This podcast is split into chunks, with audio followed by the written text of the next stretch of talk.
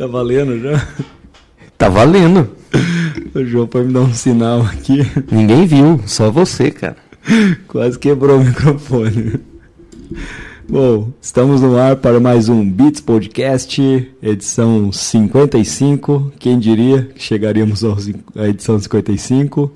É, o tema de hoje é metodologias de marketing digital. E para falar sobre metodologias de marketing digital, nada mais nada menos do que João Paulo Bazano Schmidt. Eu mesmo. Vem aqui. Hoje a gente está na dúvida se a gente vai falar besteira ou vai falar groselha. Aqui, brincadeira, essa parte. Mas estamos aqui para o podcast 55, mais dois extras, hein? Então, esse número pode chegar a 57, dependendo da matemática aí, cara. Caramba. Tá vendo só, cara? São quase dois anos e um ano e meio fazendo podcast já. Legal. E espero que vocês que estão nos ouvindo estão gostando, né? Mas é isso aí. Hoje nós vamos falar de marketing e qual, quais são todas as principais, não todas, todas né? Que são é bastante, muita, é são muita muito, coisa. A gente chama o Kotler da próxima vez. É isso aí. Mas as principais, é, como se diz, é, metodologias, de marketing, de marketing digital. Isso, exatamente. Legal. Então, vamos lá. Por onde começamos? Vamos começar com, vamos começar pelo A. Pelo A? A, a amor, letra A. B vamos baixinho, começar. M de marketing. Que é isso, hein, cara?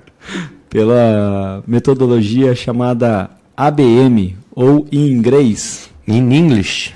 Inglês. Inglês, ó, vamos falar bonitinho, né, cara? Vamos lá, senão fica feio o corte. Exatamente. Vamos lá, então a gente vai começar pela ABM, que é o termo em inglês para Account Based Marketing. Isso, você sabe a tradução do Account Based Marketing? O que, que significa Account? O que significa? Fala para o povo. Account Based Marketing. Acho que account é conta, né? Uhum. É, é, marketing baseado em contas. Hum, tá aí. Eu acho bom. que é isso. Ah, é, faz sentido. Faz sentido? Faz sentido, tá. faz todo sentido. Posso procurar a tradução aqui para ficar Mas mais fácil. Vamos ao que interessa, o que é, para que serve, onde sobrevivem, o que comem. Então, o ABM, Account Based Marketing, ele basicamente serve para trazer contas maiores ou contas específicas. Então, geralmente a empresa que utiliza essa metodologia de marketing, ela está focada em poucas contas. Mas é, esse número baixo ali de, de contas vão trazer um retorno sobre investimento muito alto. Então, a ideia é que se façam listas não tão grandes ali de clientes para prospectar, e aí você vai acabar atingindo essa, esses clientes uh, por, por marketing digital, você pode atingir também por é, enviar uma mala direta, então ele meio que extrapola ali o marketing digital. Então a gente começou com metodologia de marketing digital, uhum. uma que não é só marketing é, digital. É, de marketing, né? Não é só digital no caso aí, né? Exato. Mas eu lembro de, um, de uma palestra que a gente assistiu há dois anos atrás, eu acho, no último RD Summit, Summit. que existiu. É, sobre isso, né?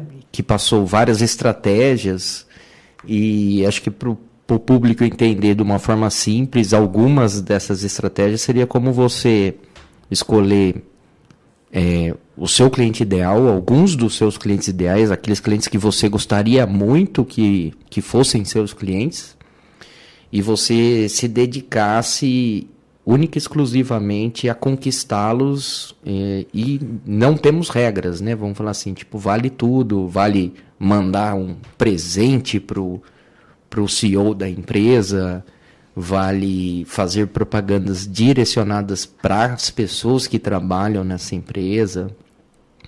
Vale botar até um carro de som na frente da empresa? vale? Faz sentido isso? Se fizer sentido para a persona, uhum. vale. Então seria isso, né? Seria um foco é, bem específico num, numa lista bem pequena de clientes. Aí Exato. Até uma você... lista que pode ir, sei lá, até 20 clientes no máximo. O ideal poderia trabalhar com 10 por vez ali. Uhum. Aí vem a dúvida, né? Por que não pode ser um monte de cliente, todos os clientes do mundo que eu gostaria de, faz, de ter, por que, que eu não posso atacá-los todos com essa estratégia? Me diga. Porque vai dar muito trabalho e vai dar muito gasto. Então, e aí você não vai conseguir dar atenção uh, de forma igualitária para todos eles. E se a estratégia não estiver funcionando, aquilo que você traçou inicialmente, você vai gastar muito dinheiro e vai acabar tendo pouco resultado. Legal, então a gente pode falar que o ABM é uma estratégia específica para contas grandes, né, que vão trazer uma receita é, muito grande, porque você vai se dedicar durante um bom tempo, muito tempo, e vai ter um gasto muito alto para poucos clientes, né? Faz sentido, então. É isso aí. E o CAC dela é maior. Então, esse custo de aquisição de clientes geralmente é bem alto. Então, tem que fazer sentido, tem que ter uma receita boa. Tem né, que valer a pena. Para você acabar tendo um ROI que, que vale a pena. Então, a gente tem aqui é, alguns passos, né, cinco passos para você colocar em prática. Então, a primeira, o primeiro passo é identificar e definir. Opa! O primeiro passo para você é, colocar o ABM em prática é identificar e definir as contas. Fazer a lista. É de, a lista. A lista dos seus clientes desejados, né? Vamos falar assim. Exato. Quem que eu quero trazer aqui para para minha empresa, para agência ou para minha empresa. Lembrando que tem que valer muito a pena, né? Então você tem que pegar os clientes ali de alto nível ali, aqueles os clientes dos sonhos, que vão pagar assim. bem, vão pagar Exatamente, bem. Na, na palavra simples, no português claro, né? Exato. E aí depois que você identifica e define, você gera essa lista de contas, depois cria as ofertas e conteúdos personalizados, depois disso cria é, uma campanha, então a, as ofertas e os conteúdos personalizados, voltando ali, uh, você pode criar anúncio com geolocalização, uh, mandar mala direta, mandar um presente, é, ligar, mandar e-mail, mensagem de fumaça, enfim. Você tem que criar essas ofertas e esses conteúdos personalizados. E são, geralmente, são extremamente personalizados, onde um brinde vai com o nome da, da pessoa que vai receber, enfim. Eu lembro até do, genérico, do cara né? dando exemplo é, de dar um relógio caro pro, pro CEO, pro presidente, logicamente, falando, sei lá, imagina uma, uma conta muito grande aí, você quer ter a conta da Chevrolet, Aí você vai lá e descobre lá todos os dados do, do presidente da empresa, do decisor, do diretor de marketing e tenta agradá-lo de qualquer forma, logicamente, com conteúdo também que vai ser relevante para ele, né? E, e, dentro da regra também, né? Não pode ser nada, é... enfim.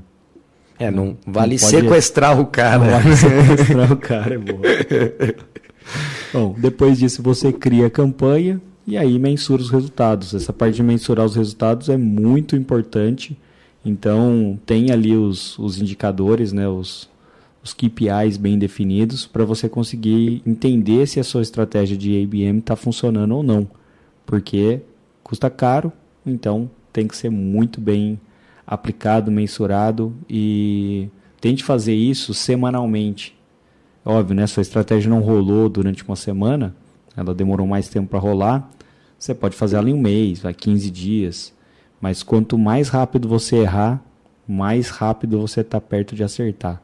Acho que vale falar também, então, é, para uma empresa comum, como nós, meros mortais aí, não dá para arriscar tudo só nessa estratégia, né? Exato. Só nessa metodologia aí. Você pode ter uma frente focada em, em ABM, ou fazer ela part-time, né? Só em algum momento ali. É, mas não dá para botar todas os todas as fichas as fichas nesse nessa estratégia nessa né? estratégia. Então então tem que levar isso em consideração também. Legal. Eu vou repetir aqui então as, uh, os cinco passos cinco passos para colocar em prática o, o ABM uh, ah, o primeiro identificar e definir as contas. Segundo gerar as listas das contas Terceiro, criar ofertas e conteúdos personalizados. Quarto, criar uma campanha e mensurar os resultados. Então, esses são os cinco passos para você que uh, tem interesse nessa, nessa campanha. eu sugiro um blog post aqui da RD. A gente podia ter produzido um desse, né? Olha que beleza. Mas a gente vai produzir um desse aqui no nosso blog também. Em breve. Em breve.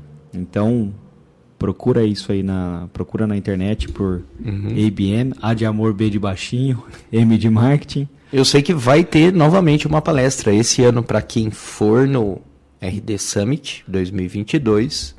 Já está confirmado, não me lembro o palestrante agora. Ah, e detalhe também, a gente conseguiu. É, a gente vai entrevistar lá o André Siqueira. Legal. Eu falei com ele lá por, por. Enfim, falei com ele, com a assessoria dele. E aí ele falou pra gente se conectar com ele lá mais próximo, quando a gente estiver lá no evento. Então ele vai dar uma, uma rápida entrevista pro Beats Podcast lá no RD Summit. Olha que legal isso aí. Tá, tá sabendo agora? Tô sabendo hein? agora, tô pensando no desafio agora. Mas tudo bem, vamos lá. Legal, bacana. Então acho que o IBM de forma bem por cima, né? Eu acho que é mais ou menos isso. É mais ou menos, basicamente é aquele cliente mais premium ali que você quer trazer para a empresa e aí você indicado criar... para os clientes premium, vamos falar assim. Né? Exato. Né? Uhum. Você vai criar estratégias de marketing, tanto on quanto offline, para conseguir seduzi-los. Legal. Então, essa é, é, o IBM. Qual seria a próxima metodologia da, próxima, da nossa lista aí das principais e atuais? Tem algumas aqui. Ah, quer começar pelo Érico Rocha aí? Eu sei que manda, cara. Não fala duas vezes que ele vai aparecer aqui aparece um, anúncio. um anúncio dele no meio do nosso podcast. Bacana. Bom, tem a estratégia de lançamento também. Essa estratégia, originalmente, muita gente conhece como a estratégia do Érico Rocha, o 6 em 7. O marketing de lançamento. Marketing de lançamento. uh, essa estratégia ela foi criada nos Estados Unidos por um, um cara chamado Jeff Walker Acho que é esse nome dele, é Jeff Walker. Deixa eu colocar aqui no Google. Mas Jeffinho Darilho. É. é. isso? É o Jeffinho. O é. Jeffinho? Jeff Walker, fórmula de lançamento. Legal. Bom, até o Érico Rocha, até onde eu sei, né? Não sei se isso é verdade, mas falaram que ele tem que pagar royalties até para o Jeff Walker para usar essa metodologia. Brasileirar a metodologia. E vender esses, esses cursos. É...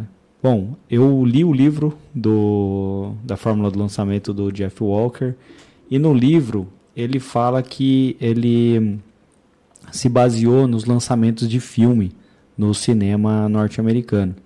Então ele foi juntando o lançamento de filme com listas de e-mail e criando esse suspense para gerar uma gerar desejo antes mesmo do lançamento de qualquer produto. Gerar o hype, né? Como a galera fala aí do, do lançamento do cinema, deixar a galera hypada, Deixa. com vontade de, de assistir aí o, o, o, lançamento de fato, né? Exatamente. Então é, se for ver assim, né? Traçando esse paralelo com o cinema, faz bastante sentido. Você tem vários trailers, né? Vamos falar assim, que já dão ali um pouco do que vai acontecer, da, o spoiler do, do filme, né? Daquela introdução. Então, quem já gostou daquele tema vai acompanhar e sempre estar esperando o próximo trailer. Normalmente você vê até aí uns cinco trailers lançados um ano, um, até dois anos antes do, do lançamento é, oficial do filme, né? Fora notícias, notícias verdadeiras, notícias falsas, que são geradas ali muitas vezes pela própria produtora do filme, que, que povoa a internet com conteúdos. Assessoria de imprensa. Né? Assessoria né? de imprensa, trabalha de várias formas e várias frentes, então faz sentido utilizar esse conhecimento que vem dando certo há anos, né? Exato, exato. Antes Até mesmo o, da internet, né? Se a gente for falar de cinema, é, o David Ogilvy, que é o pai da propaganda moderna, ele trabalhou no Instituto Gallup nos Estados Unidos, foi onde ele começou a se interessar mais é, em abrir uma agência, enfim. Uh, e esse cara, uh, esse instituto fazia muitas pesquisas a respeito de lançamento de cinema. Então eles tinham lá, ó, se eu fizer o cartaz do cinema com ator ou atriz X ou Y, vou atrair mais público X ou Y, enfim, eles tinham é, dados tão precisos ali que eles conseguiam identificar qual era o perfil de pessoa que assistiria esse filme, quanto que daria de bilheteria. Então, é, mais uma vez aí, né, o marketing e a publicidade a da, do cinema e o cinema também envolvidos ali. Mas se o... parar para ver, fazendo esse paralelo, só por curiosidade mesmo, se parar para prestar atenção, até hoje os cartazes de cinema seguem sempre uma receita muito conhecida. São semelhantes, né? São muito semelhantes e de filmes ainda que são franquias, você vê um, uma sequência de cartazes que são muito parecidos, até talvez para o dos anos 80 o de hoje é, é o praticamente o só mudou a tonalidade. A mesma receita, lógico, mais moderno, com mais efeitos, mas a receita do bolo ali é basicamente é, a é mesma. mesmo, exato. O que então, mais que temos o, aí? O Jeff Walker ali, ele uh, se baseou na, nesse no cinema, no, no mercado de cinema, é, nas listas de e-mail. E aí ele até conta a história de quando ele lançou o primeiro infoproduto dele lá no, no livro, né? Eu acho que era um, curso de investimento, se eu não me engano. É, era tipo um Empíricos, eu acho. Era alguma coisa assim. É, e aí quando ele lançou esse primeiro, fez esse primeiro lançamento e começou a dar muito certo, tal, e ele começou tipo a identificar que ele tinha meio que inventado uma uma metodologia nova. E aí ele pegou e começou a dar curso para as pessoas. A, ele testou, né, lançou outros produtos. Tem escrito aí qual foi o primeiro produto que o Jefinho aí lançou aí? Né? Então, acho que é esse produto de indicações de, de ações, alguma coisa assim. Entendi. No mercado financeiro. Uhum. E aí começou a funcionar bem. Se eu não me engano, tá? Faz um, um pouquinho de Sim. tempo que eu, que eu li o livro. Legal. É, e aí, até no, no livro, ele fala também de produtos físicos. Tiveram alguns alunos deles lá que acabaram lançando produ produtos físicos também por essa metodologia que funcionou bem. Muita gente, é, quando fala fórmula de lançamento, acha que é só infoproduto, né? Mas funciona bem também com produto físico. A gente tá até falando agora mesmo do que veio do cinema, né? Exato. Que não é. é um produto online, não é um curso, né? Não, não é só para isso mesmo.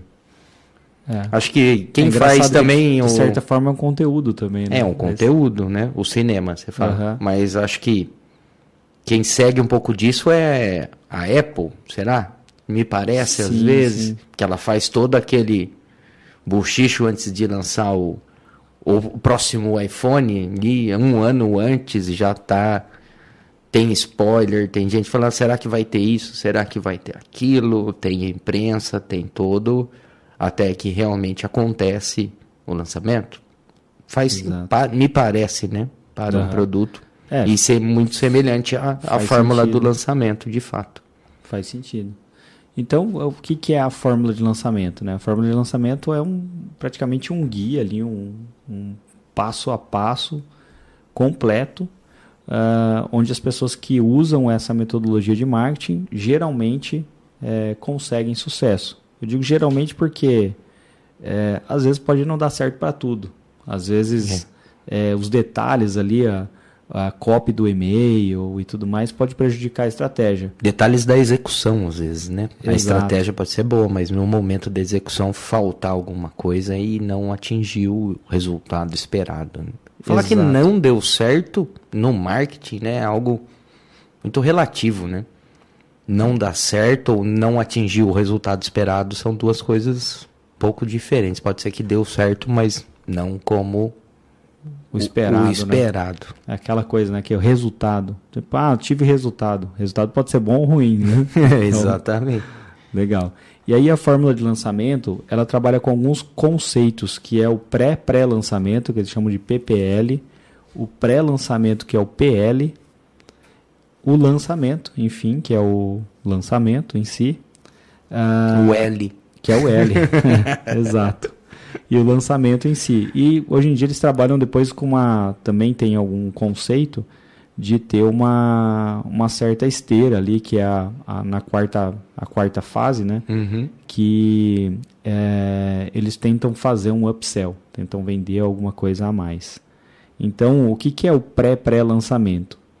Uh, em alguns casos, ele é uma isca digital, um material rico, pequeno, que ele vai testar aquela audiência. Então, ele estimula uma audiência a vir até a empresa. Então, a pessoa baixa aquele material rico e aí você começa a se relacionar com ela ou por e-mail ou você aquece o pixel ali do, Seria o, do seu Facebook. O teste de baixo custo de público amplo. Para ver se funciona. Exatamente isso. Uhum. E aí, a partir disso, é, você já cria uma, uma audiência.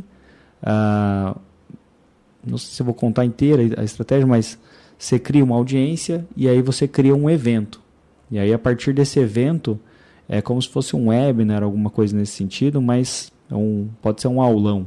Isso ainda no pré estamos ainda no pré-pré, isso? Estamos ainda no, no pré-pré. O pré-pré é mais ou menos a parte do, da, da isca digital ali. Uhum. Então você estimula, as pessoas vão até a empresa, te, te sentem ali como autoridade do seu nicho.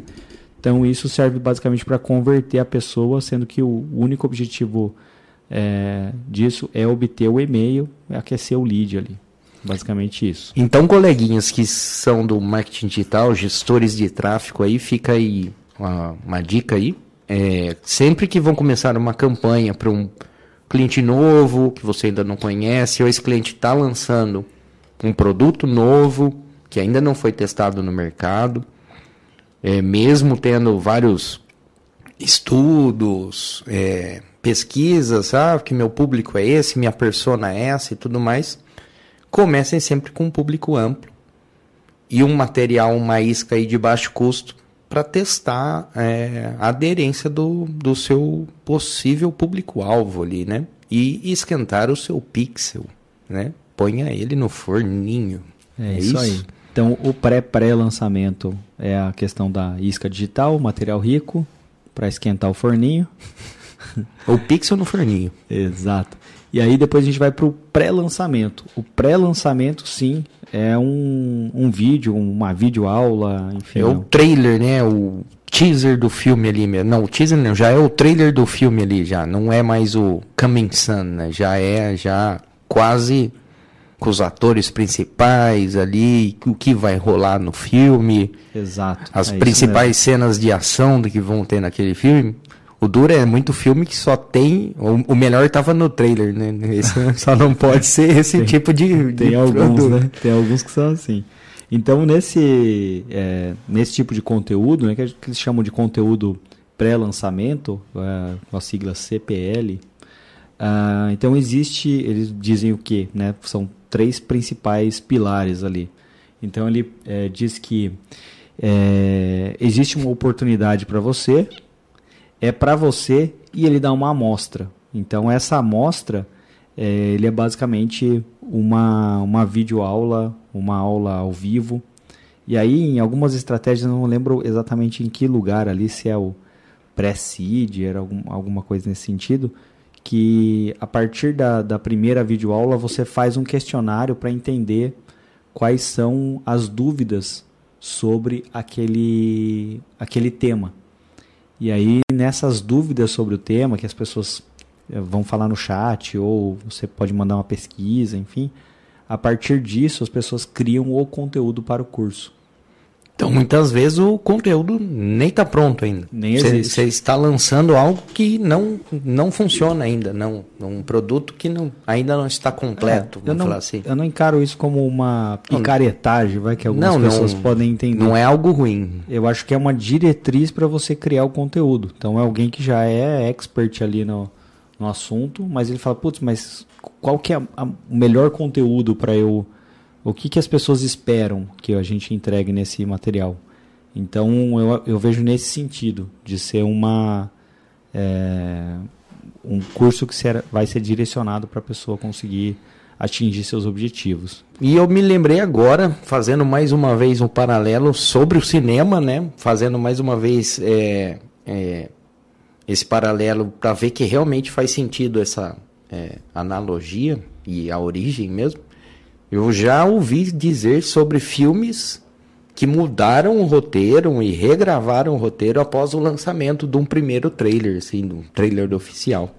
Eu lembro, não sei se você ouviu falar Meu filho é pequeno, então eu assisto bastante desenho. Então, Os comentários, né, da, da é, internet. o Sonic, primeiro Sonic, o filme que lançou, já tá no 2 agora, mas antes de lançar o primeiro, lançaram o trailer do Sonic e o boneco, né, a animação tava horrível. E os fãs caíram matando ali, tipo, não é possível, vai lançar um filme desse, não é possível, não pode ser assim e tal.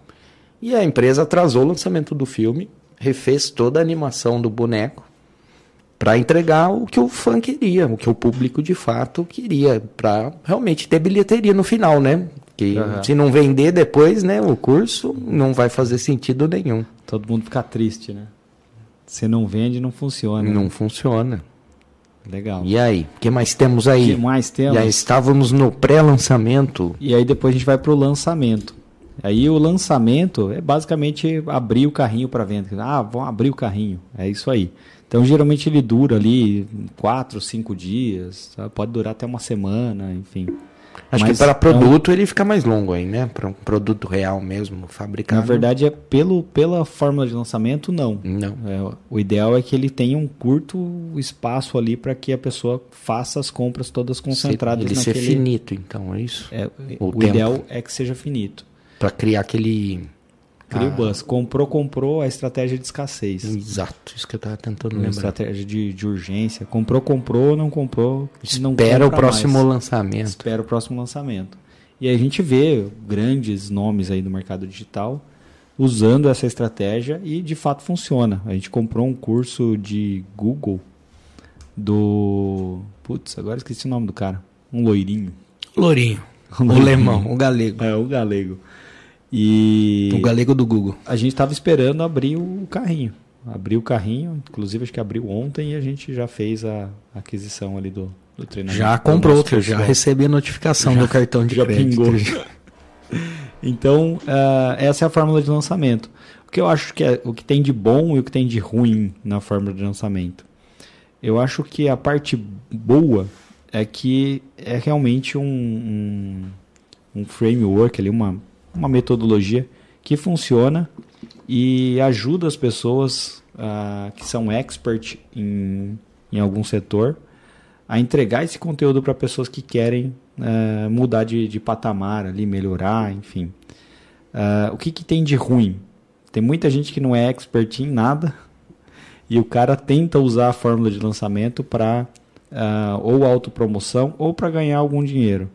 É aí- o, o, o vendedor, o curso para vender curso, no final da- das contas, aquele. Existem cursos de para vender cursos que são excelentes, mas, ah, Mas que vão ensinar alguma coisa de fato, né? que vão ensinar no mínimo você vender curso. Mas às vezes alguém que nunca vendeu curso está fazendo curso de vender curso.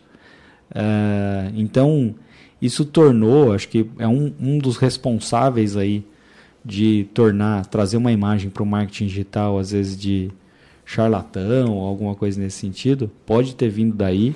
É, você fala em marketing digital, a palavra marketing digital hoje ela é, é muito associada com, com esse tipo de, de prática, né? Exato. é. Não com uma agência de marketing digital ou todo o trabalho que está envolvido no marketing digital.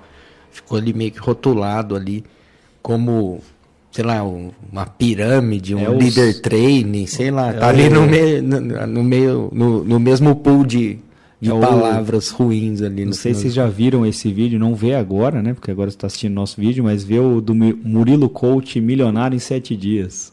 Que ele fica. Ele brinca com esse, com esse perfil aí que, que dá esse tipo de treinamento, enfim. Mas também existe coach, que é, que é muito bom também. É bom a gente salientar. É, existem bons profissionais É, e maus profissionais bom em todo lugar, tipo de mercado. Exatamente. Mas ali sempre o, o negativo sempre ganha é, Uma projeção. é, né? mais notoriedade. Então, acho que o Érico Rocha também descobriu isso. Acho que ele morava na Inglaterra, se não me engano. E ele trabalhava com. Ele fez o primeiro lançamento dele num produto. Eu achei que ele morava no meu computador, pô. no seu celular. E ele fez o lançamento dele. é, O primeiro lançamento foi um produto de leilões online, se eu não me engano. E aí ganhou bastante dinheiro, se empolgou é, e quis também que as pessoas participassem desse novo mercado. Então eu acho muito legal a fórmula de lançamento, acho que funciona muito bem, é, ajuda pessoas que são experts em, em algo a oferecer esse conteúdo, essa informação e serem retribuídas por isso. O que eu acho de negativo é que muita gente vai lá achando que isso aí vai ser a solução dos problemas. Que ele trabalha, é, ganha é dinheiro sem sair de casa. Ali, é. né?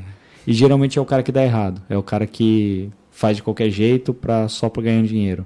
Geralmente o cara que faz ali com afinco e tal, funciona, consegue vender seus, seus infoprodutos, enfim.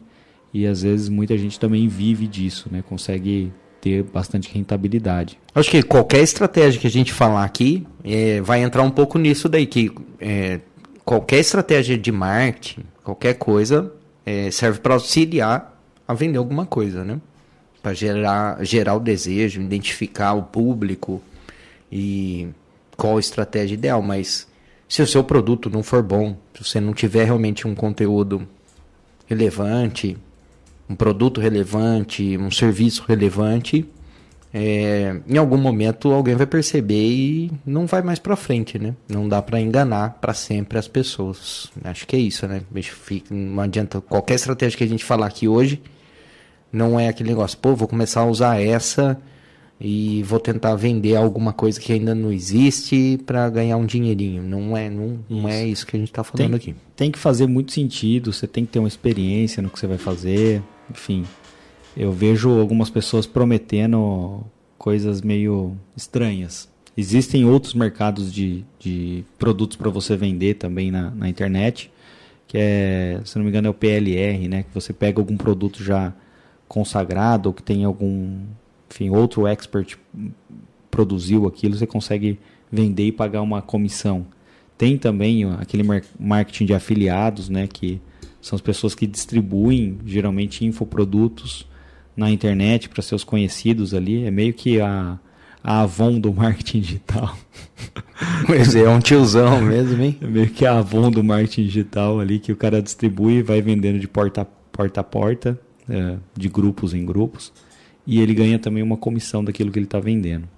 Então, essa é a fórmula de lançamento. Então, a gente já falou da, de ABM e falou agora de fórmula de lançamento. Correto. Qual é a próxima da lista aí? A próxima é criada por um Brazuca. Brazuca. Brasil, iu, iu, iu. É. Será que é criado por um Brazuca? Ah, aí, ó. Conheci por aí. Falou pouco, mas falou merda. né? Fica anotado. Que aí. é o Leandro Ladeira, que eu particularmente é, gosto muito do, do estilo dele, é um cara mais brincalhão e é um cara que acredita no longo prazo. Então, eu acho que a gente está nesse mercado há bastante tempo, né? Eu trabalho com isso desde os 13, desde a época que, não, não, que menor podia trabalhar. Desde a época da exploração de menores? É, o João também. Né? Trabalho desde pequenininho também. É velho pra caramba. E nesse tempo todo, o que, que a gente viu que funciona?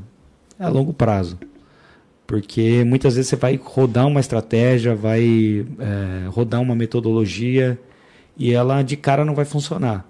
Então você precisa dar a primeira cartada ali para começar a entender o jogo. Se você nunca começar, você não, não vai ganhar nunca. Então, para mim, marketing bom é marketing a longo prazo. Forma de lançamento funciona com toda aquela metodologia legal, mas eu gosto bastante do Perpétua. E tem assim, existem produtos específicos para lançamento, existem produtos específicos para Perpétua. E o que, que é a Perpétua? Não é uma prisão. É, é também. Vamos lá. É, vou tomar uma aguinha aqui. Que... Toma uma aguinha então.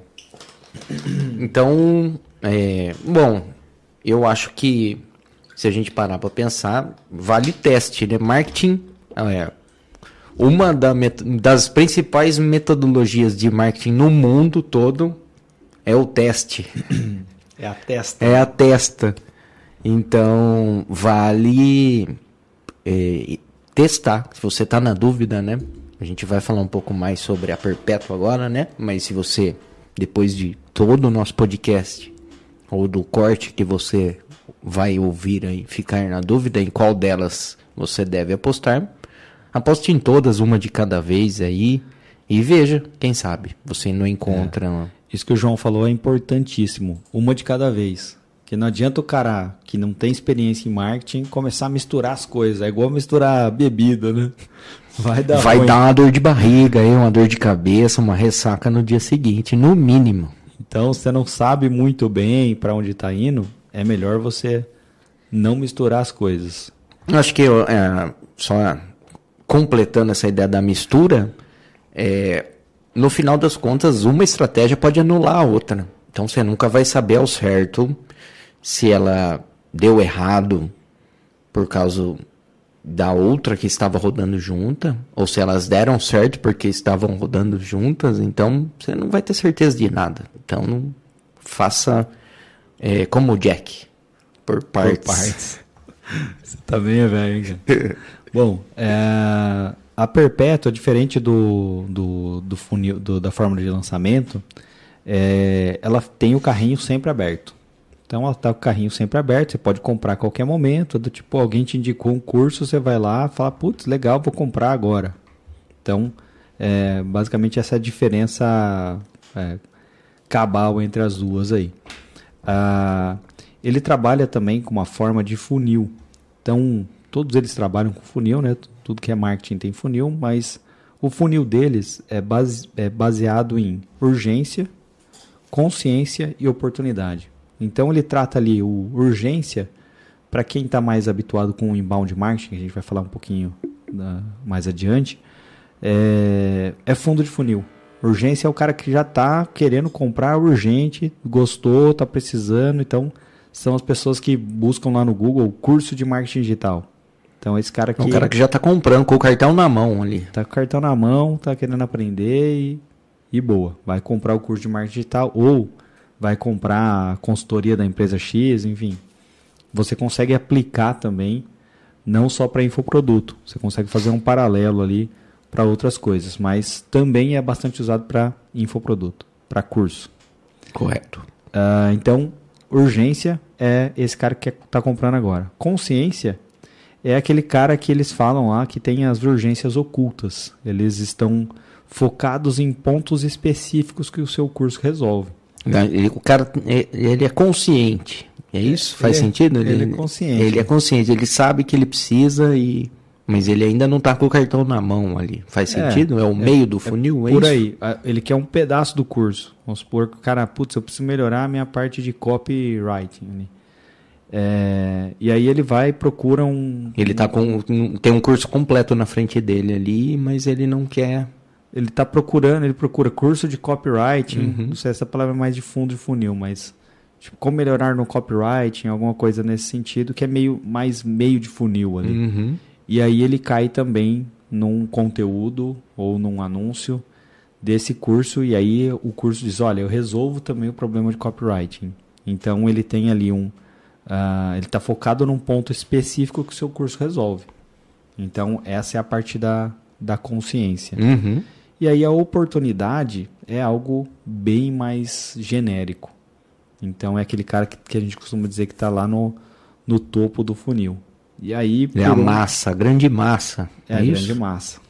É o Carlos Massa. Conhece o Carlos Massa? Não, conheço. Uh, e aí, por onde que se começa? Uh, diferente do inbound, lá o inbound marketing tradicional, que você começa lá pelo é, topo. E faz. É, são outras nomenclaturas aí que pode confundir muita gente quando mistura uma coisa com a outra aí também, né? Exato, é. Tem que tomar muito cuidado. Por isso que a gente fala, não mistura as duas coisas, porque é, às vezes as pessoas dão nomes semelhantes para coisas muito parecidas. Ou coisas totalmente diferentes também, né? E aí se acaba confundindo. É igual o cara que acha que sabe falar espanhol. Tipo eu. O cara vai lá. habla, habla aí pra gente ver então. Não, não. Graças.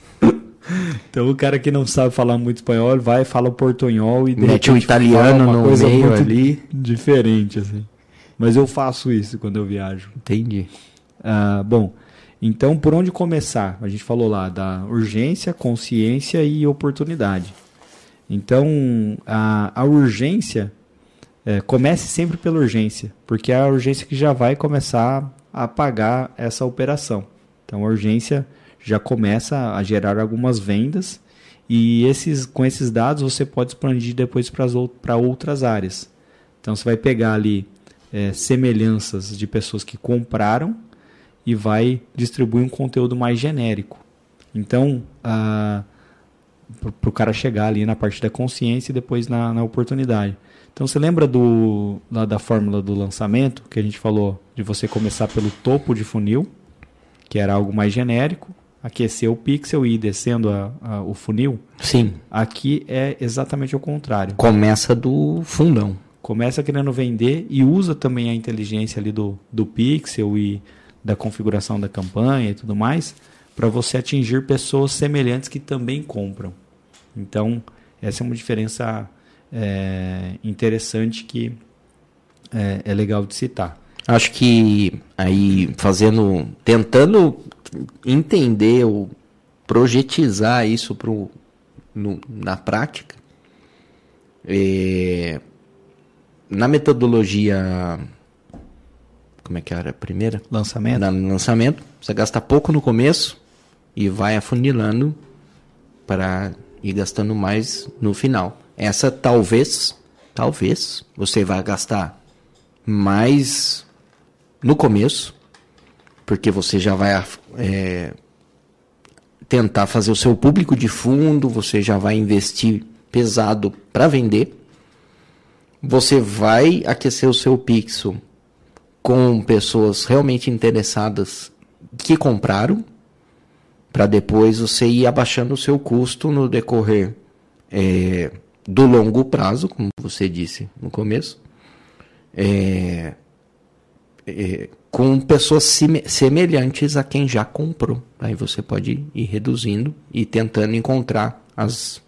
É, como que chama o, o, segundo passo que você disse aí? Os conscientes, depois as, as oportunidades. oportunidades. Né? Exatamente. Faz sentido? Parece é. sim. Não é. sei se na prática ah, é, por aí é isso, mesmo, mas é faz muito sentido. Bem, bem por cima é. Isso, é estamos falando de forma resumida para é a grande massa. Para a grande massa. Bom, é, então a gente falou de IBM, falou de lançamento, perpétua. E agora vamos falar de inbound marketing. Inbound marketing, aquele o famoso, o, o, o, o destemido. O destemido. Legal. O inbound marketing, uh, agora eu esqueci o nome das pessoas. Onde nasceu? Onde nasceu? O que, que ele que merece? O que, que, que, ele come? Ele nasceu também nos Estados Unidos. Eu vou. Eu Pesquisa vou aí, dar cara. um Google aqui dá um pra Google. lembrar do nome do cara. Aproveitar então, enquanto o nosso querido Adriano dá uma gugada aqui, é, lembrando vocês que estão nos assistindo, no momento, exatamente cinco pessoas. Olha aí, ó. É, provavelmente nossos amigos que comentaram aqui. Um abraço pra tia do Lemão. Tiliana tá assistindo aí. Richão. Obrigado, tia.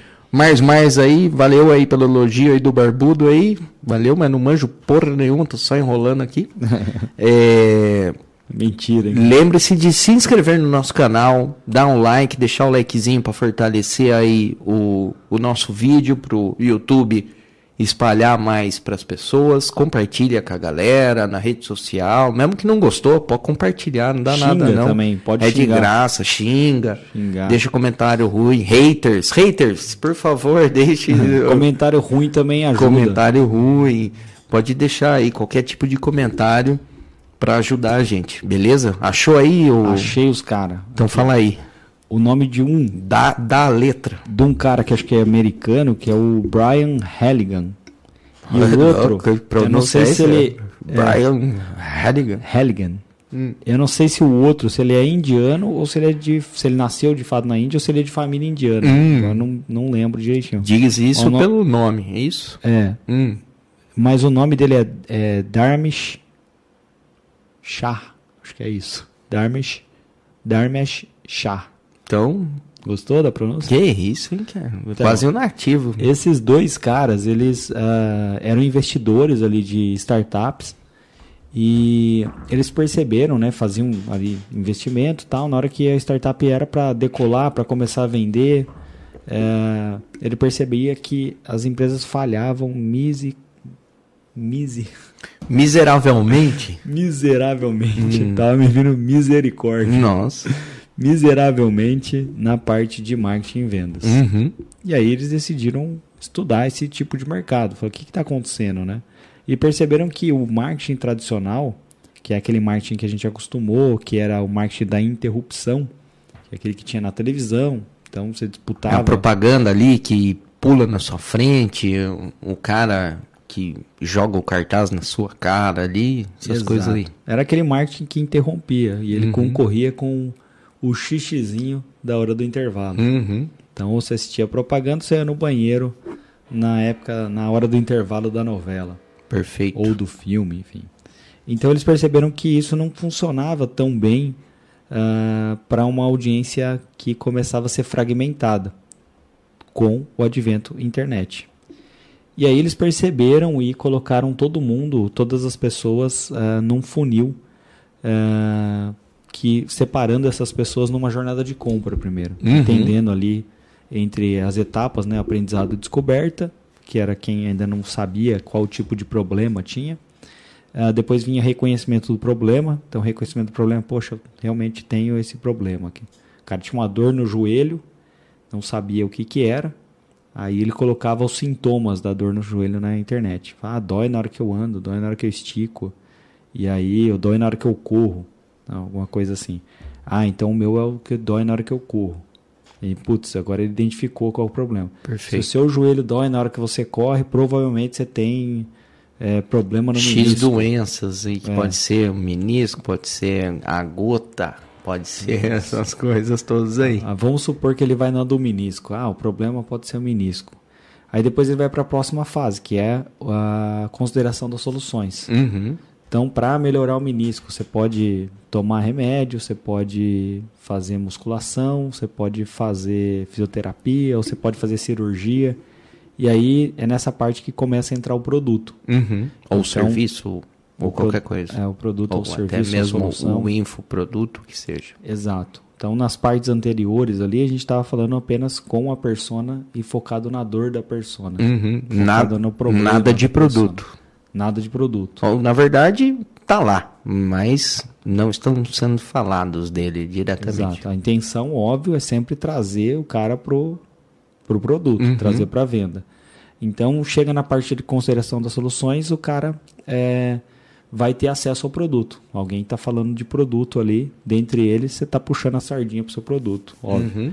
E aí Essa cara, é a fase da?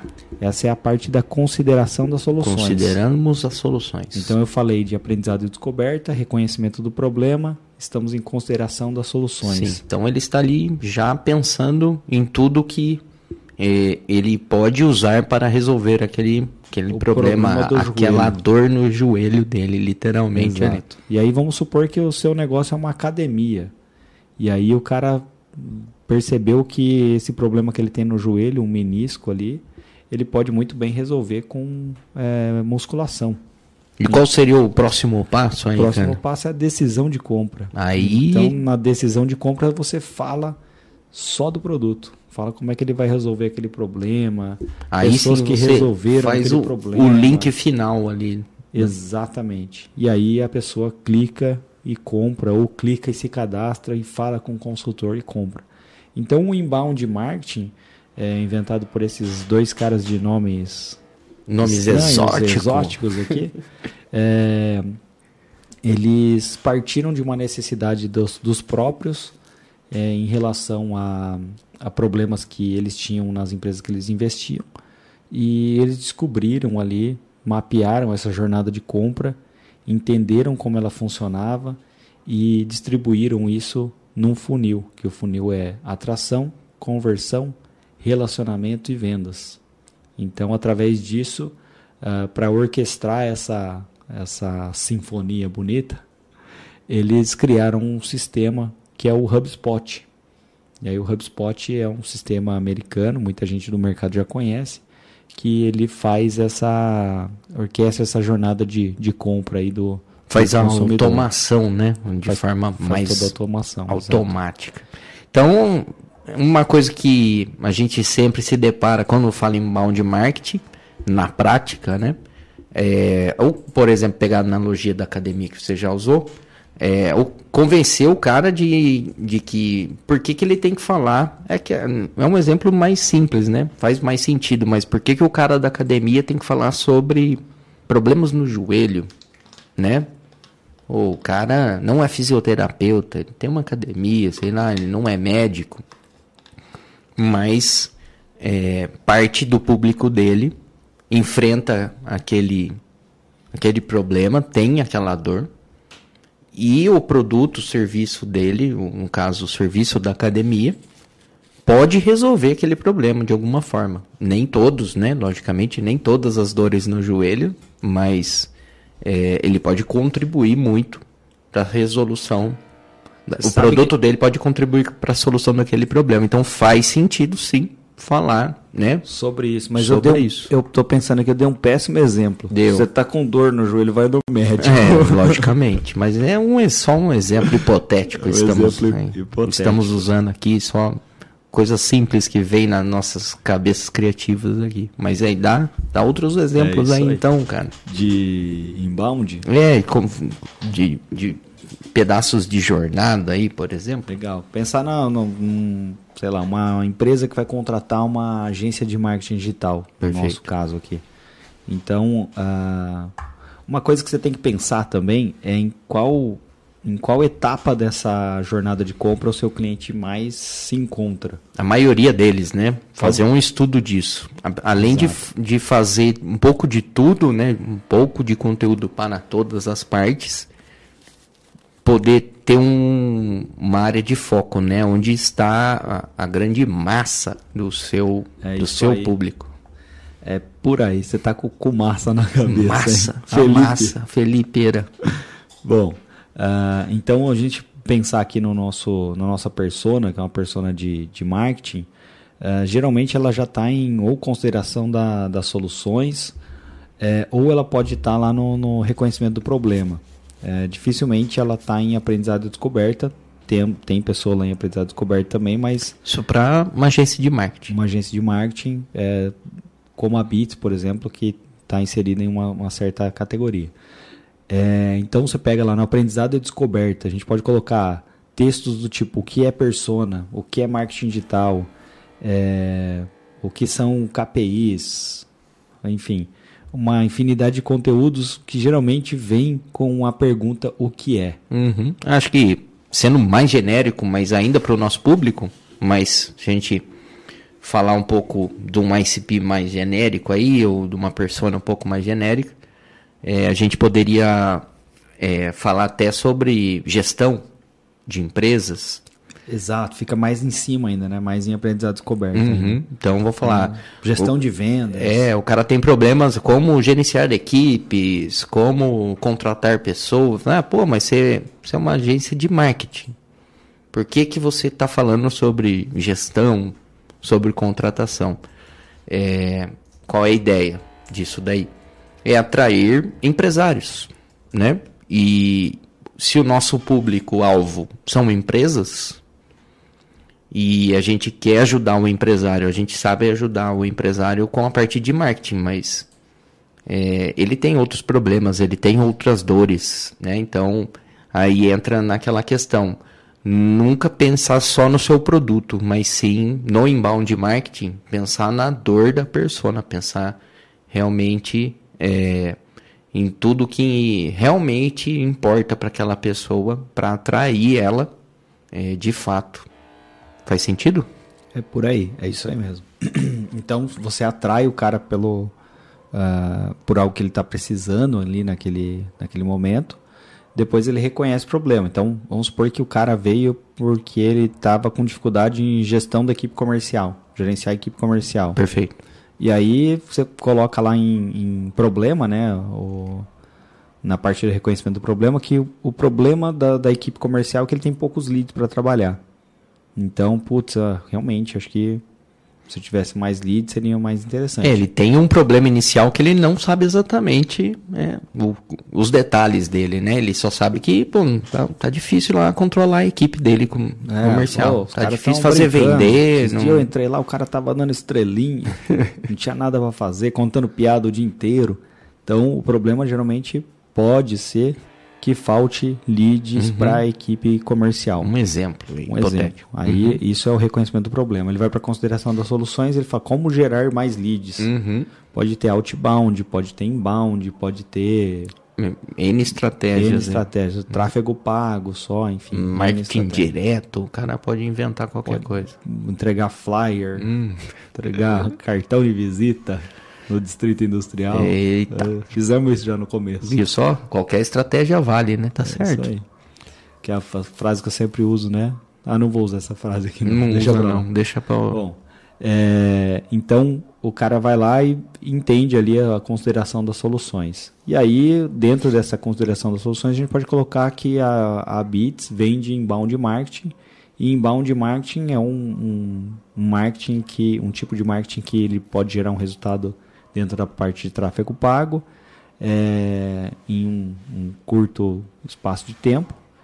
É, e aí ele também começa a construir é, uma certa autoridade na internet uhum. com conteúdos. E aí isso com SEO e tudo mais.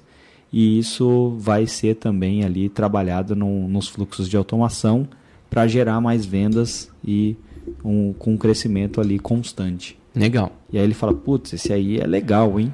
Se ele achar isso legal, ele passa para a próxima fase que é a decisão de compra. Então ele e vai... aí ele vai ter que escolher por que que a nossa agência vai, é a melhor, é a melhor entregar aquilo. que vai entregar aquilo da melhor forma, talvez. Exato. Só que aí tem uma questão, a questão. A questão é que o cara veio lá de cima, já lendo nossos conteúdos, entendendo, a gente ajudando ele com essas criando. Um, um relacionamento com esse cara ali, né? Criando uma confiança criamos uma confiança, esse cara já, já confia um pouco mais na nossa marca do que em outras marcas. Então ele vai pesquisar sim, todo mundo pesquisa antes, uh, mas a gente já tem um pontinho a mais. Então ele vai para a nossa página de decisão de compra, que geralmente é a nossa página de serviços. E o cara vai ler o que está lá naquela página, vai ver se tem depoimento, se deu certo para outras pessoas. Acho que fica também a dica aí, né, para em fase de decisão de compra, depoimentos, cases também Depoimento, faz case. muito sentido para quem está aí querendo criar alguma coisa.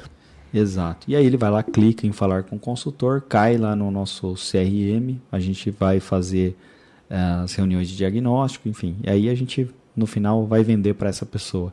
Então o inbound marketing funciona, parece que eu gosto bastante de inbound marketing, né?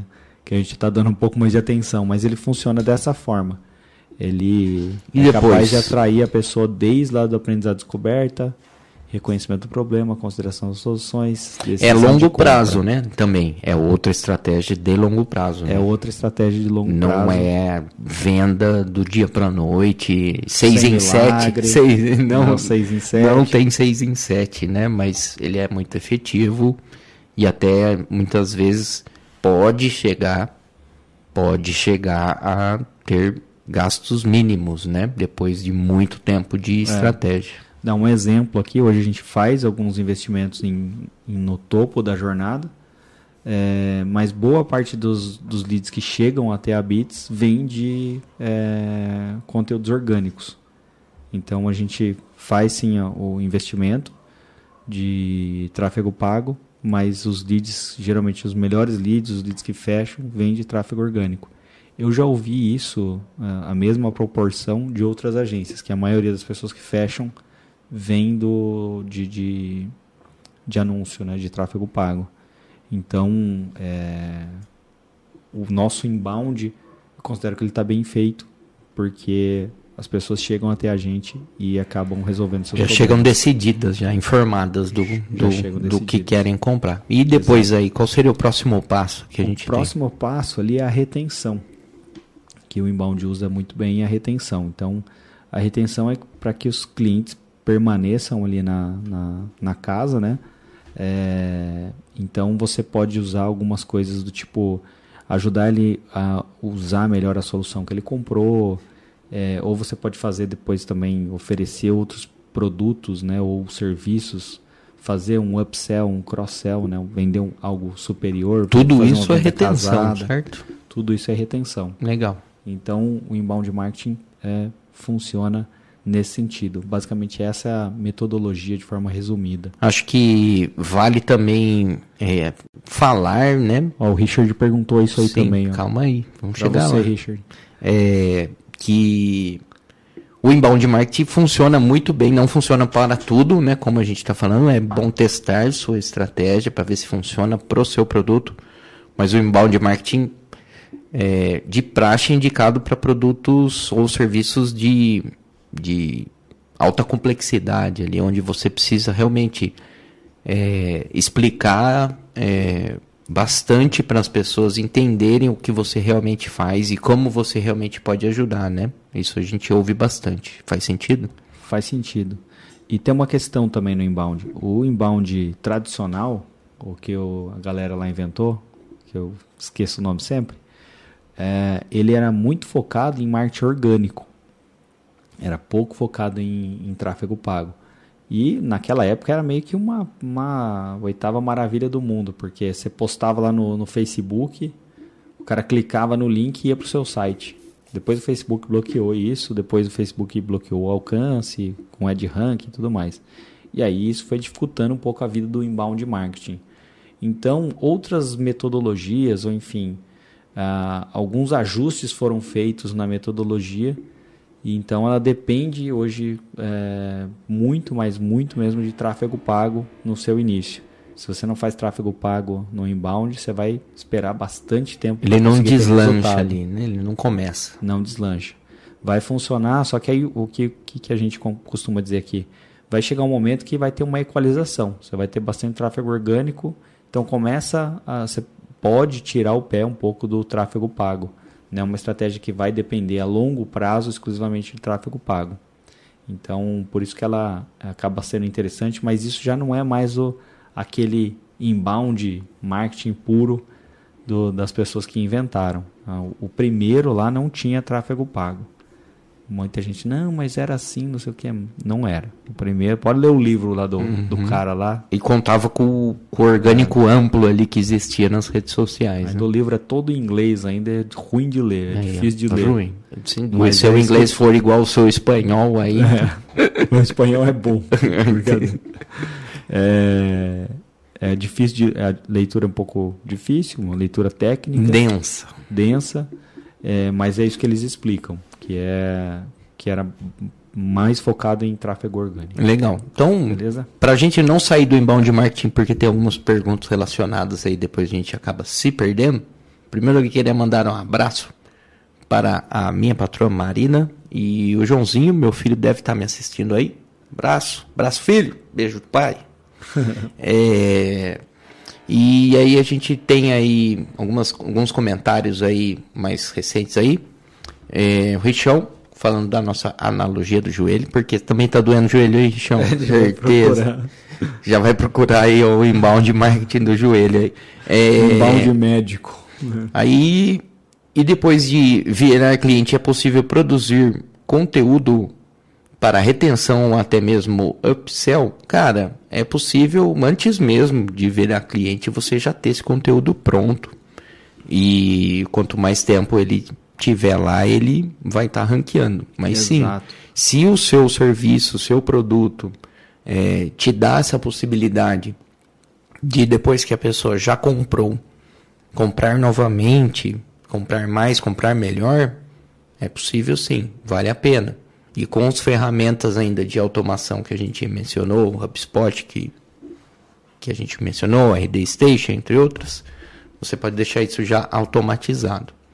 É, mas não é só isso também como relacionamento. Tipo, a pessoa comprou e mas não sabe usar direito o seu produto. Você conseguir ensinar ela a usar melhor aquele produto vai fazer muito mais sentido para depois você tentar vender alguma coisa para ela. O que mais que a gente tem aí? Tem um blog, Richão mais uma vez atacando novamente. Tem um blog com bastante acesso, mas pouca conversão. O que poderia fazer? O que, que você acha aí? Tem um blog, bastante acesso, pouca conversão. Exatamente. Falta call to action. O call to action. Falta colocar aquele bannerzinho e falar baixe o e-book, faça a videoaula.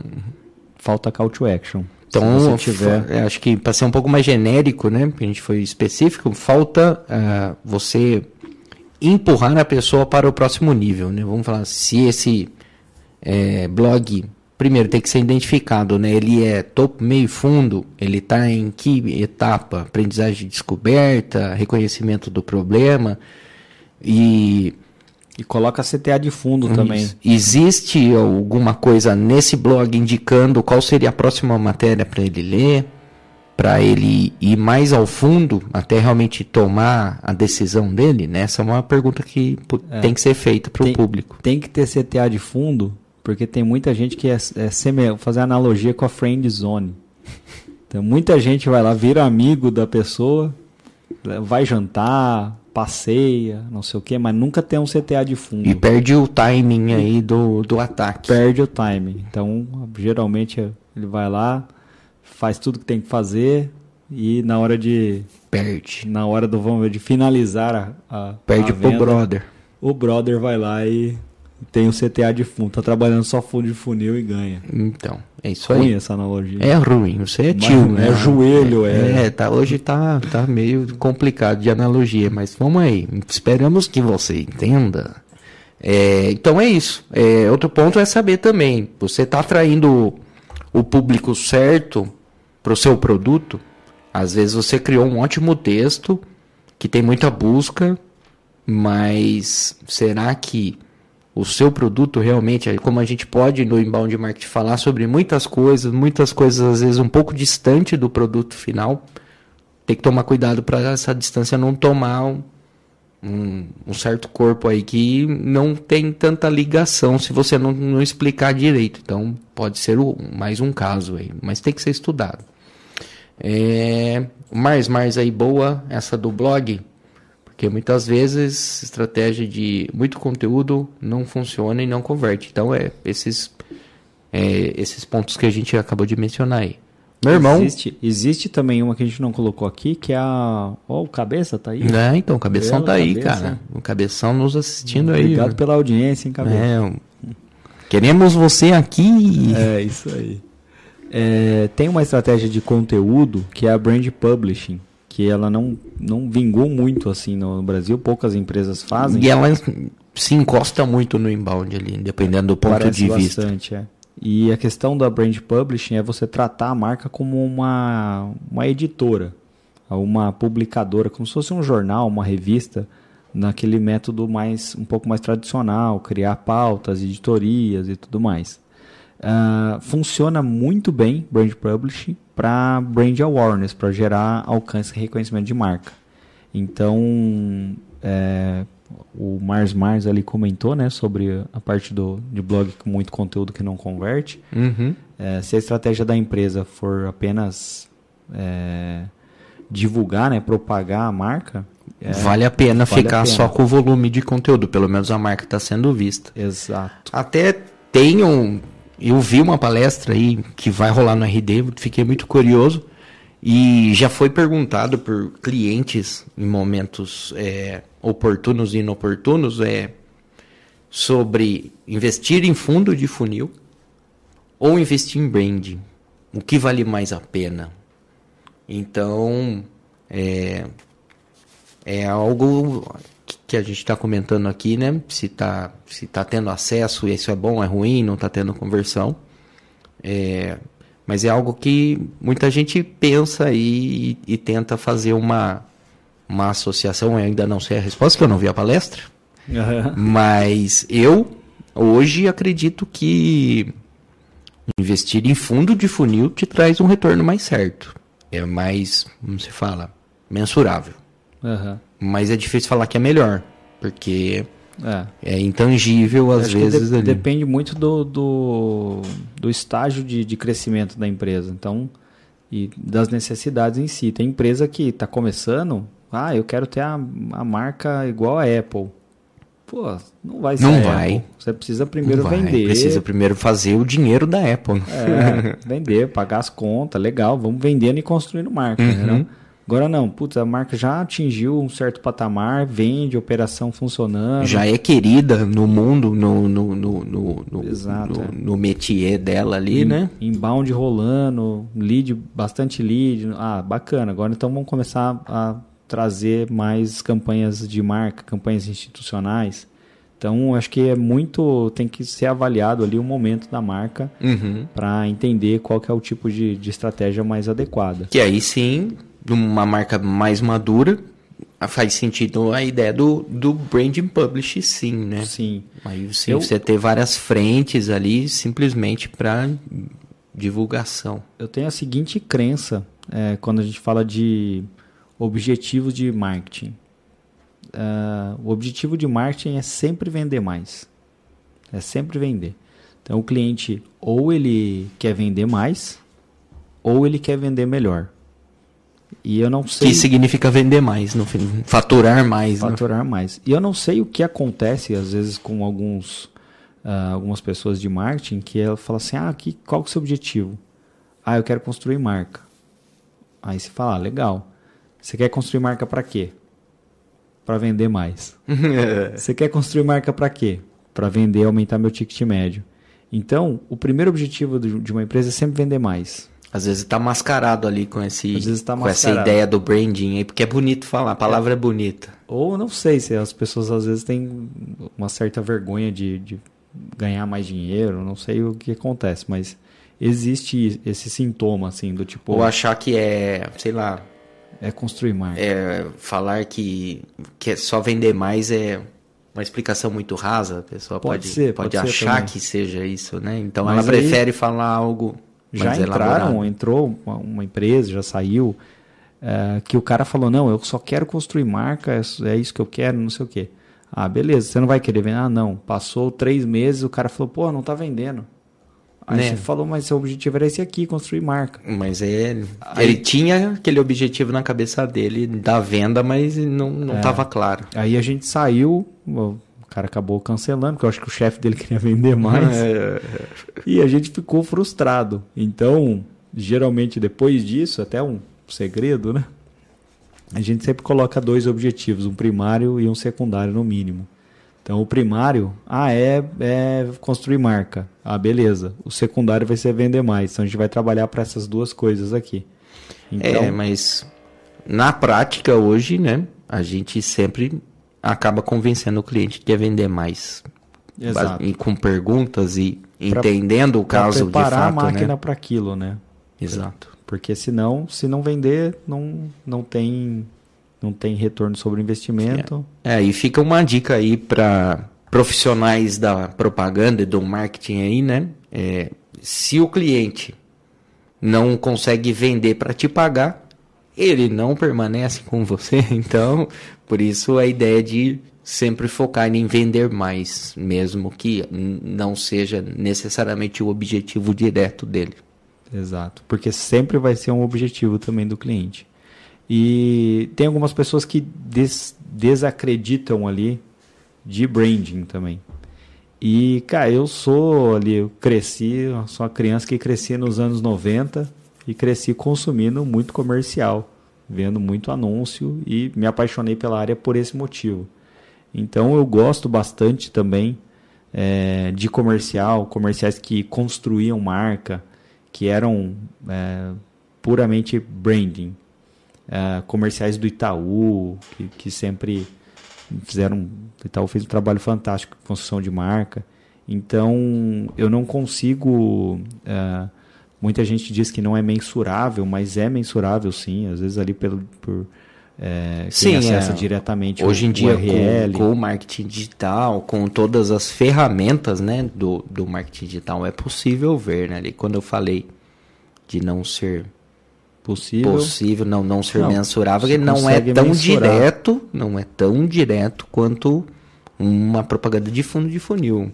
É, Clica aqui e exato. compre. Aham. E vai lá, clica e compra, né? Mas é mensurável sim, mas é muitas vezes indireto. É indireto. É meio que um topo de funil, né? Hum, Digamos assim.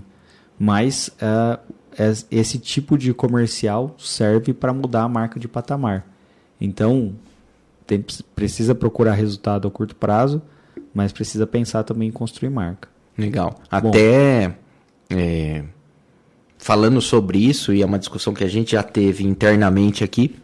É, na mão, não, mão. não chegou, mas quase. Rasteiro, só rasteiro. Só rasteiro, só uma Uma guspida. gingada de capoeira. É, que a nova vantagem da, do, do marketing digital vai voltar a ser, ou sempre foi, sempre foi, né? Mas já está, né? Sendo e vai voltar a ser destaque a criatividade.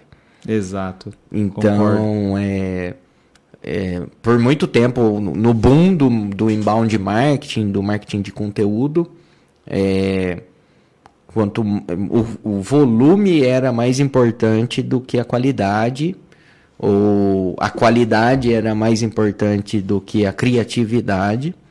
Mas hoje a internet já está muito cheia de volume. Cheia de volume é meio redundante, uhum. né? Mas a internet está muito cheia, saturada, com muito conteúdo, muito conteúdo de qualidade. Muito, muito concorrente. Com muita qualidade, ficando muito difícil de melhorar algo que já está ali no estado da arte ali, muitas vezes, ali da qualidade. Estado da é arte. bonito, hein?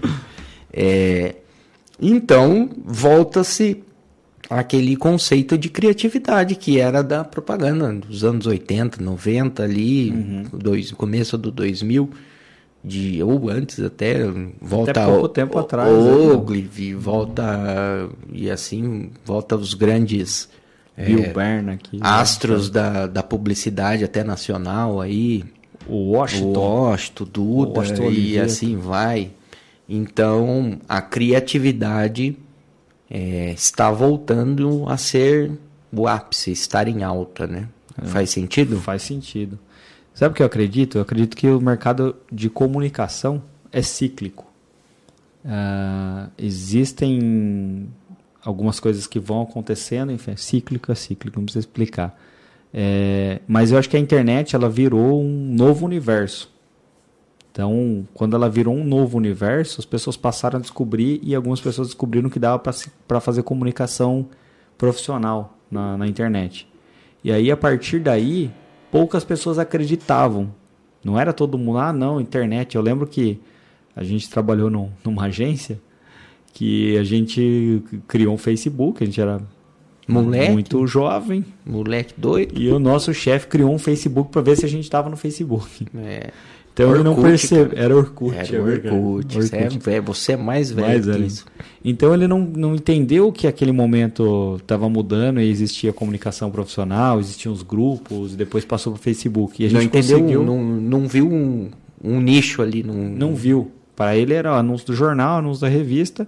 E aí uma vantagem que a gente teve competitiva depois de um determinado período foi focar nossas, nossas fichas ali, as nossas estratégias no marketing digital.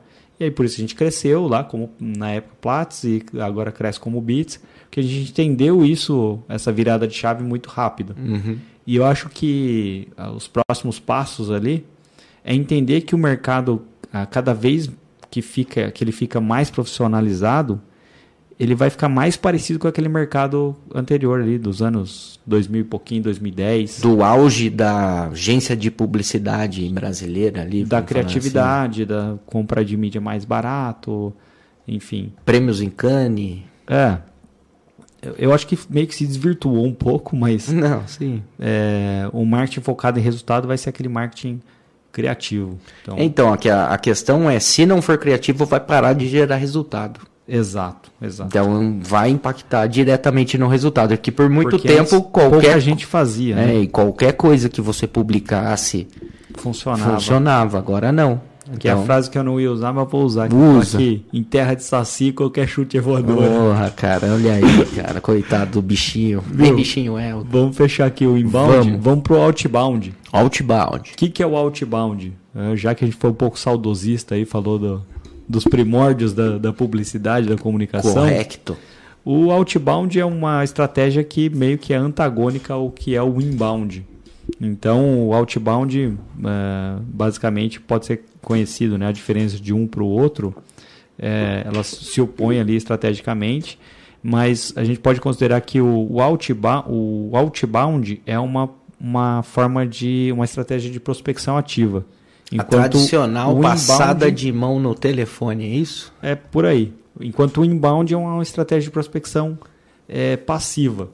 Então, dentro do outbound, a gente pode compreender tudo aquilo que era feito de marketing offline, tradicional, que é flyer, outdoor, mala direta, prospecção, telemarketing, enfim, tudo, tudo aquilo.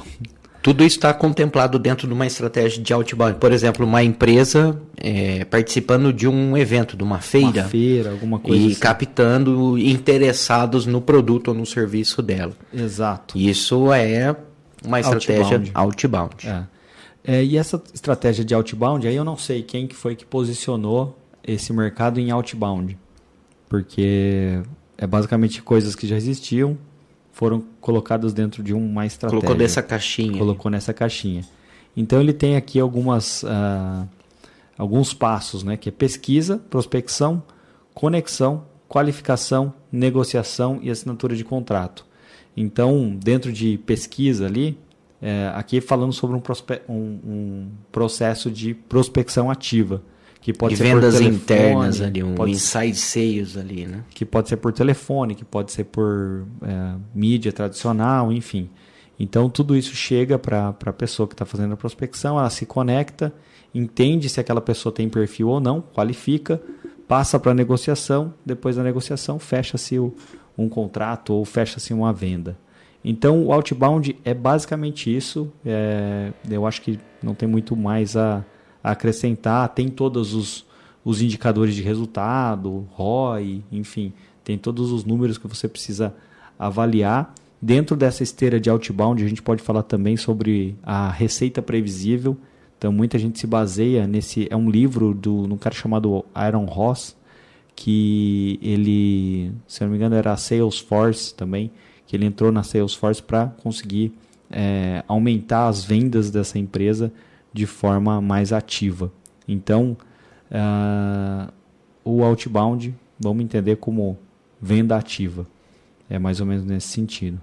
Comentários, por favor. Perfeito. João Paulo Bazana Schmidt. E aí aí entra até, é, vou deixar aí indicado para vocês aí é, assistirem também no nosso canal é, um vídeo sobre CRM que a gente fez aí há uns meses atrás, certo? Ah, legal. Que tem tudo a ver é, com essa estratégia de outbound, que é aí onde a gente está falando aí de, de venda direta, de, de trabalhos manuais dos vendedores ali, é, que acho que faz a conexão também aí para quem quer saber mais, que vai auxiliar as pessoas aí a, Legal. a, a entenderem, terem um pouco mais de conhecimento. Na, na descrição do, do, do vídeo, depois a gente deixa os, os livros também. Então, tudo isso que. Legal. Todos esses que eu falei, acho que todos eles têm livro. Tem uma e- referência aí. É, o ABM não. Uhum. O ABM não.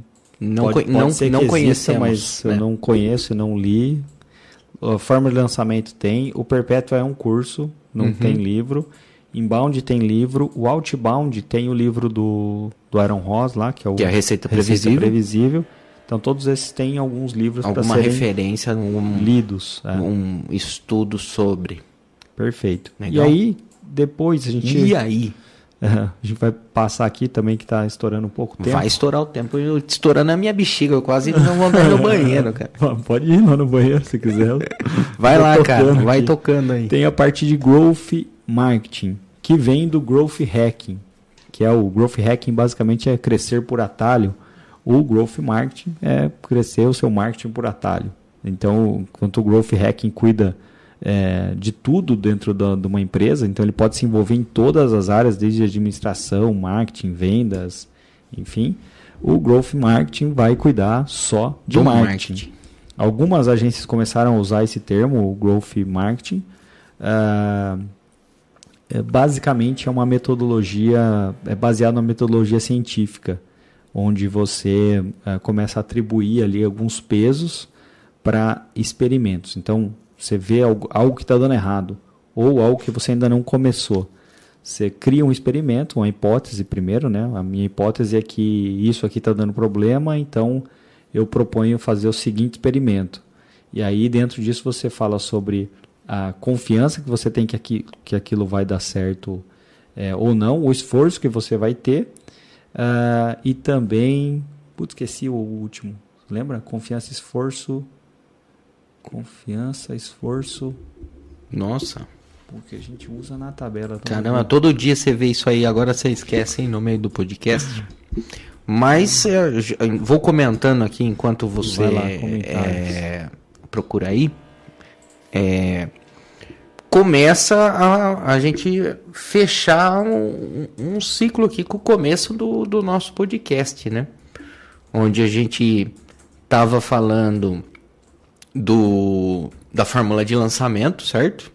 Certo. E falando daquele pré-pré-lançamento, onde era um pequeno teste. Confiança, esforço e impacto. Impact. O impacto vem primeiro. Impact. Então, Aí, impacto, confiança e esforço. Você falou. Exato. Perfeito. Você soma isso e divide por três. Uhum. A média que der é aquilo que você deve priorizar. Perfeito. Então ele sempre tem que ter uma meta smart e tudo mais. Então, basicamente, o growth marketing é isso: é você analisar os resu o resultado, planejar, executa, uhum. analisa o resultado e aí a partir da análise de resultado prioriza e aí usa essa é, impacto, confiança e esforço para priorizar. Seria como um método científico, você fazer pequenos estudos laboratoriais ali, pôr em prática sua tese e ver se realmente na prática funciona e testar outras hipóteses semelhantes para ver se dá o mesmo resultado ou se dá um resultado diferente com pequenas variações e depois criar uma documentação sobre isso. Faz é sentido? Exatamente isso. A gente usa isso aí, aquilo que a gente falou para não combinar é, estratégias, a gente usa algumas dessas estratégias combinadas aqui. É, não, na verdade, acho que, que já é mais faixa preta também. É não que a gente está misturando estratégia, a gente não está misturando o é, lançamento, lançamento com, perpétuo. perpétuo, com inbound marketing, que são coisas mais robustas assim. Mas o método científico você pode usar em tudo na vida. Sim, né? sim. Qualquer pessoa cética usaria é. o método científico para testar os seus suas dúvidas ali. Então, é, é produtivo, né? Um, é, é, é, acho que é mais do que uma metodologia de marketing, né? É quase um uma é, é uma um, metodologia um, científica aplicada ao marketing. Sim, perfeito. Isso. Então, ela pode, mas ela pode ser aplicada em qualquer coisa, na empresa até, né? Vamos falar assim, como você disse lá, o growth pode ser. É, você está um, dando tem um problema no RH, você pode usar a mesma estratégia aí para conseguir entender é, como solucionar e guardar essa, essa orientação. Né? Marketing também é ciência. É isso aí. Cada vez mais é ciência, né? Legal. Ah, bom, então passamos rapidinho aí pelo Growth Marketing. Sim. Vamos agora para uma estratégia também que é do, do Brazuca. Eu não, Brasil, eu, eu. não o conheço, mas desde já vai o meu abraço. eu nem te conheço, mas já curto pacas. Quero pacas. É... Qual é? É os, os 8 P's do marketing. Então, tradicionalmente, o Kotler falava dos 4 P's, né? Que era é, praça, promoção, produto e... Mano, não olha para mim, cara, porque Kotler nunca foi meu Produto, forte. Produto, preço, praça e promoção. Promoção. Exato, são esses 4 P's do marketing. Então, esse o rapaz aqui, o Conrado Adolfo. Conrado Adolfo? É, Caramba, o... hein, cara? Parece um é, personagem de novela. Mexicano, né? É. Então, Isso. esse rapaz aqui, ele criou uma metodologia. É, o Richard, até que é o nosso sócio aqui, é, participou do treinamento dele. Ele tem o, o livro também. Eu já estudei algumas coisas, mas não participei do treinamento. Mas eu sei que a metodologia consiste nos oito P's e os oito P's são os seguintes P's. Ela também a, a, promessa aqui é que ela serve para é, algumas coisas, alguns perfis, né? Serve para infoprodutos, serve para empresa, enfim, serve para alguns ramos, coisa. algumas áreas de atuação aí. Exato. Então ele, a primeira coisa do primeiro P é pesquisa. Então é, ele fala para tá você presente em todas quase. Né? Em todas, é. Fala para você pesquisar. É, uh, consumidor, comportamento da, dele na internet, é, público-alvo, entender as motivações, tendências, compor, enfim, comportamento já falei. É, entender de uma forma geral ali o seu uh, cliente, o seu consumidor e os seus também seus concorrentes. Depois ele vai para planejamento. Então aqui você vai planejar, entender o perfil do consumidor, tarará, tarará, e entender para quais canais que você vai produzir, que é o próximo passo. E aí depois você produz, depois de entender o consumidor, o mercado, uh, e depois você publica. Então produziu, não vai guardar para você, publique. publique. E aí nessa fase da publicação, uh, você deixa uh, faz SEO, enfim, faz todo, toda a parte de publicação, rede social e tudo mais. Uh, e depois você promove. Então, o quinto P ali do, do marketing digital é a promoção. É a promoção. E aí você pode dizer que não, a promoção não é no sentido de promo, para moção e para mocinha. Promoção né? e para mocinha. Nossa, essa daí entregou é sua idade. Não entregou sua idade, não, porque isso aí é dos anos 50, cara. É, é a promoção no sentido de promover. De promover, então, cara. Mas a promoção é sempre foi no sentido de promover. acha que a promoção é de preço, né? não? Super é, promoção. É promover, caramba. Sempre foi, né? Nunca. É só associado a baixa de preços. E depois vem a propagação então é propagar aquilo que você. Depois que é, você promoveu, logicamente ela vai se propagar. propagar. Exato. Depois a personalização. Então a ideia aí é. Aí já está diferente. Aí e aí? E o que então, acontece aí? Então a, a ideia aqui é muito semelhante à parte de retenção, que é você ajudar ali o, o cliente a entender um pouquinho melhor. Mas antes da compra?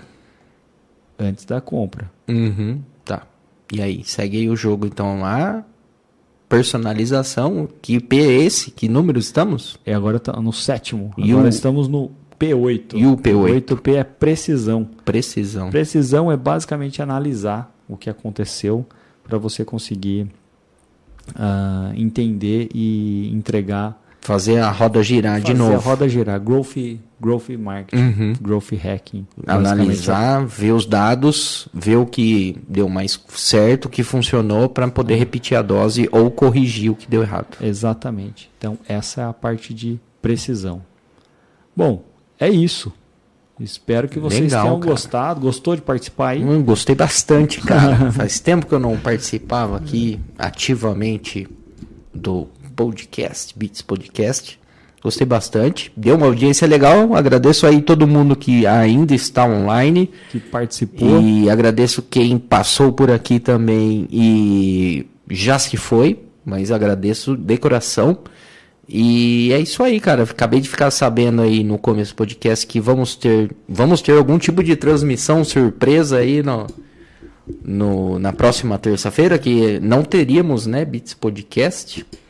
Não Mas sei se vai ser não, na terça. Na terça talvez um episódio gente... extra aí é, pode acontecer. Basicamente, ele falou, ele falou, ah, vou estar tá lá no evento tal, a gente se encontra. Hum, aí. entendi. Eu falei, Pô, então está ficando um pouco mais genérico o negócio. Não, ele então. falou, é possível, vamos, é vamos possível. Uhum. Aí eu vou encontrar ele lá. Entendi. A gente amarra ele e fala, fala alguma coisa do seu livro. Legal.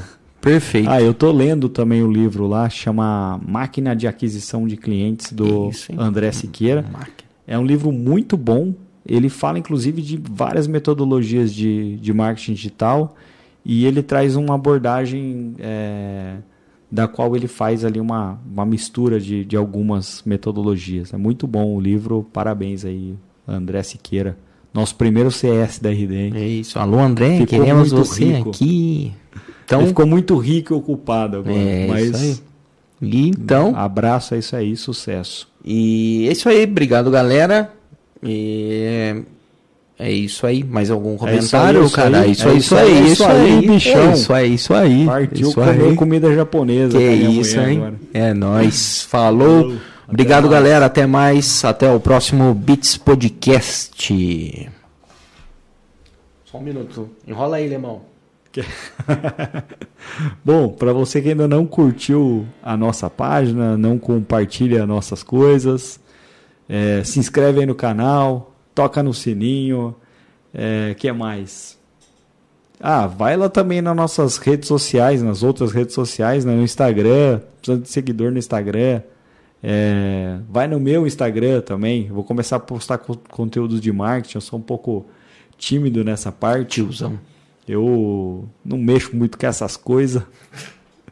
Então vai lá no nosso, no nosso Instagram, no meu Instagram, que é @adriano_klump e pode me seguir, que eu vou começar a postar coisas interessantes lá. Que não seja meu gato, a minha, minhas viagens e minhas comidas. E a comida japonesa. E comida japonesa. Isso aí então, galera. Agora sim, agora vai. Muito obrigado, galera. Tchau, tchau, galera. Até mais. Tchau, tchau. Beats.